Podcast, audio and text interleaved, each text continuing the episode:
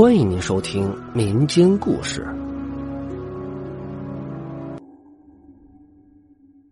十四号那天，我明明看见他在家里，他怎么可能跑去杀人呢？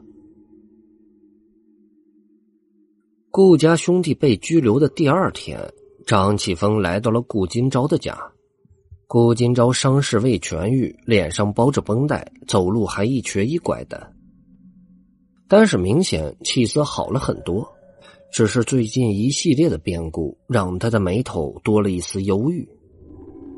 坐定之后，张启峰关心的问道：“身体如何了？需要帮忙吗？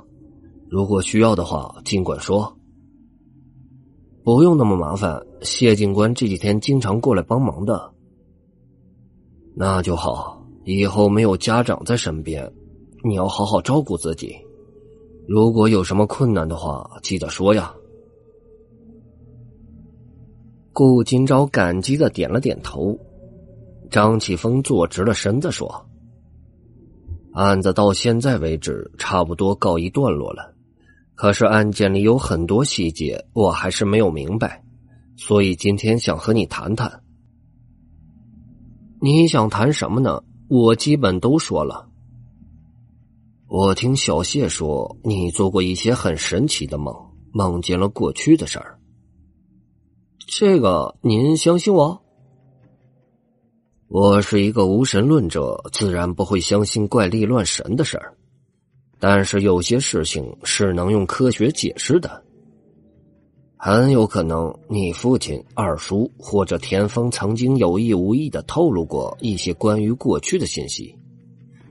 这些信息被你的大脑捕捉到了，然后在某种情况下，你可能受到了什么刺激，这些信息在梦里用影像的方式回放了一遍。张启峰的解释略微勉强，但是顾金钊依然把这些天做的梦如实托出了。张启峰听完之后，自言自语的说道：“这个确实有点巧。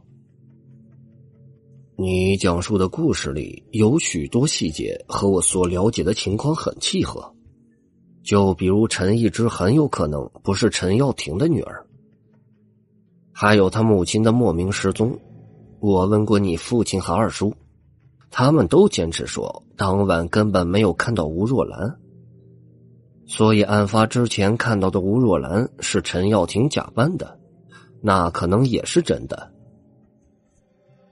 那么那天晚上的情形大概也是清楚了。陈耀庭得知陈一之不是自己女儿的事实，冲动之下错杀了妻子，而之后他却面临一个两难的处境。他不可能继续做陈一之的父亲，可是犯下了命案的他却无法说出真相，所以他打算连陈一之也杀掉。七月十四那一晚，两父子在打算动手的时候。却遇到了前来探望陈一之的顾准。顾金钊没有说话，他皱着眉头，仿佛在思考着什么。不过这些嘛，归根结底都只是猜测，并没有实质证据。而我今天到来，其实就是想问一下，关于顾连佩杀人的事儿。你想问什么呢？二十年前的案子，还有一个令我很疑惑的地方，就是田丰在这个案子里到底扮演了什么角色，令他在往后的二十年都这样耿耿于怀。和你聊天之后，我才突然意识到这个问题：吴若兰曾经买过打胎药的事儿，到底是谁告诉了陈耀庭？难道是田丰叔？没错，田丰的父母是卖假药的，为了生意，应该不会暴露顾客的秘密，所以唯一能泄露这个秘密的只有田丰。他也许很喜欢你妈妈，可却因为上了不同的学校，导致他最后选择了你爸爸，因此他心里一直很愤怒，所以他才把这件事情告诉了陈耀庭，以此报复陈一之。这和连配的案子有什么关系呢？张启峰嘴角浮现出一丝笑意。田丰自杀的那一夜，他本来是想去找顾胜利的。按理说，如果他真有自杀的念头，那还会去找朋友吗？那么当晚他到底看到了什么，导致他突然自杀呢？他的遗书里，他回来了，到底是什么意思？顾金朝瞬间明白了他的意思，无奈的点了点头。张启峰端详着顾金朝的脸，说道：“男孩子一般长得像母亲。那一夜，顾连佩杀死了张娇娇，但是他却有不在场证明。为什么？因为那天晚上你假扮了他。我想事实应该是这样的。”他事先在街道上各个店铺分别买了点东西，顺便和售货员聊天，让他们加深印象。等到时间差不多，他就跑到你那儿去，让你穿上同样的衣服冒充他，然后你戴上假发，稍微遮挡一下，去了他家。但是好巧不巧，撞上了来找顾胜利的田丰。田丰看到你扮成了他。在那个特殊的日子、特殊的时刻，他以为陈一之变成鬼来找他。被抑郁症长期折磨的他，在那个时候彻底崩溃了。这原本是个简单的把戏，却无意间造成了田丰的死，更让二十年前的一宗悬案浮上了水面。在人世间，到底有多少这种奇妙的巧合呢？我我也不是故意的呀，连佩是个很贪玩的女孩，可是二叔却是很严厉的家长，所以他时常感到苦恼。后来有一天，他就出了个主意，就是让我假扮他，然后骗二叔。因为二叔是个酒鬼，一喝酒就什么都不清楚了。我穿连配的衣服，只要不看正脸，总是能够轻而易举的骗过他。那一天也是这样的，我根本没有想到他不是出去玩，而是去杀人的。张启峰听到这儿就点了点头，随后站起身。好了，那就这样吧，今天的谈话到此为止。你你不是来抓我的？这两件案子已经牵扯了太多的人。没必要再搭上一个学生的前程。人世间有很多事都是无奈的，未来你还会遇到很多人，经历很多事，所以别老纠结在过去里。有些时候要学会放下，别再做梦了。这一天，徐老师和顾金朝来到了当年他和陈一书一起读书的地方。没错，就是这儿了。徐老师将顾金朝带到了学校的储物室里。顾金朝走进去一看，里面摆放着形形色色的东西，绝大多数上面都落满了灰尘，就能看得出已经很久没有人打扫过了。老师，你带我来这儿要找什么东西吗？没错，就是这幅画是陈一书留下的。徐老师走到左边的墙边，指着墙上挂着的一幅画。顾今朝走过去一看，那幅画像是一张鬼脸，不是别人，正是他的母亲陈一之。这幅画怎么会在这儿呢？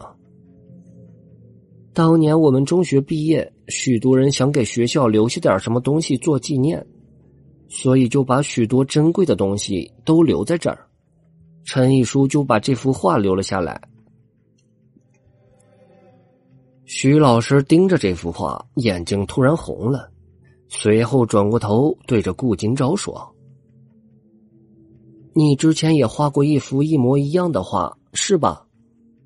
顾金朝有些错愕，然后用力的点了点头。徐老师顿时笑了。所以呢，我相信你见过年轻时候的我。嘿嘿，徐老师，您年轻的时候真的很好看。其实陈一书失踪后，我一直认为以后我们还有会见面的时候。后来念着念着，不知怎么就忘了他，直到现在才知道他已经早早离世了。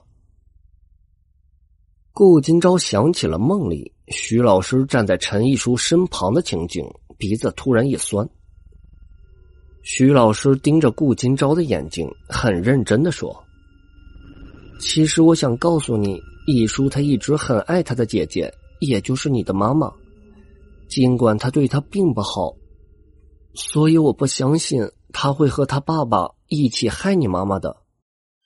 我知道说这个没有用，但是我希望你能相信。我不想他在世上唯一的亲人还误会他。”这个我知道的，因为我看到了。你看到了，是在梦里吗？不是梦里，是在画里。顾金钊指着墙上的画说：“这幅画和我画的不太一样。在陈一书的画里，姐姐陈一之的鬼脸没有丝毫的恶意和怨恨，而是显得调皮而灵动，就像一个扮鬼脸逗弟弟笑的大姐姐一般。”这才是当年陈一书心中姐姐的形象吧？说起来很奇怪，顾金钊一直没有梦见陈一书最后的结局，但是顾金钊却有一种猜测，并且他相信那种猜测。那一夜，陈一书并没有参与陈耀庭的计划，相反，他极力阻止陈耀庭对姐姐下毒手。随后，陈一书想抢走父亲手里的刀，在争抢的过程中，陈耀庭不小心被刀划过了颈部，导致大出血，当场死亡。陈一书顿时吓坏了，拿着刀跌跌撞撞的就跑到了姐姐的房间。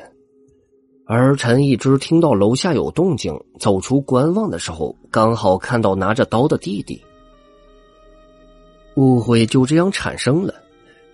陈一之一直对弟弟存在偏见，怀恨在心，而且怀孕的时候精神又一直保持着高度紧张。看到拿着刀走进自己的弟弟，便以为他要对自己不利。陈一书没有来得及解释，陈一之就夺过他手里的刀，刺了过去。陈一书还没有防备，直接就倒下了。他想说的话再也说不出口。顾金钊突然想起了当年母亲去世的情景。这孩子长得真像我弟弟，对不起，真的很对不起。母亲最后的道歉是对他说的，亦或者是给陈毅书听的。陈毅之最后是不是理解了弟弟的心意呢？两人走出了储藏室，徐老师突然说：“对了，有件事我忘了说了。前几天我和谢警官联系，他和我说顾连佩精神失常，经常喊着一个名字。昨天他去精神病院看望顾连佩的时候，才听清他喊的好像是陈耀庭。这……”顾金钊难以置信的。盯着徐老师。其实我还听谢警官说过一件事呢，听起来挺玄乎的。